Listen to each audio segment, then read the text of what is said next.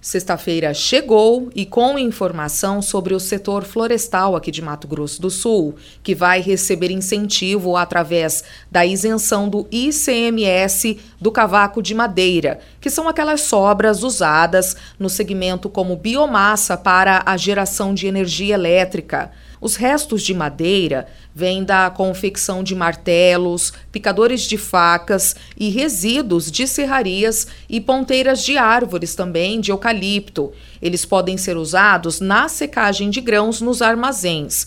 A medida do governo estadual atende às reivindicações da cadeia produtiva.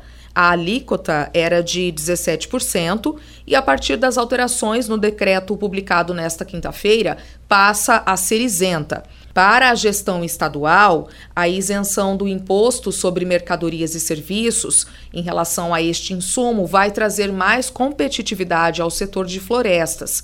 Segundo a Secretaria de Estado de Meio Ambiente, Desenvolvimento Econômico, Produção e Agricultura Familiar, a medida acompanha a evolução da cadeia produtiva das florestas, que deverá receber nos próximos anos investimentos de mais de 34 bilhões de reais em celulose. Além da não obrigatoriedade das empresas em pagar um imposto de 17% nas operações internas do produto, o Estado deve atrair novas empresas, o que pode impactar também diretamente a agricultura e o valor da lenha. E eu faço um convite especial a você, ouvinte sintonizado, para participar do nosso programa CBN Agro deste sábado, onde o Éder Campos vai entrevistar o Dito Mário, que é presidente da Reflore MS. Eles vão falar sobre a nova fábrica de celulose aqui de Mato Grosso do Sul. Continue sintonizado na nossa programação.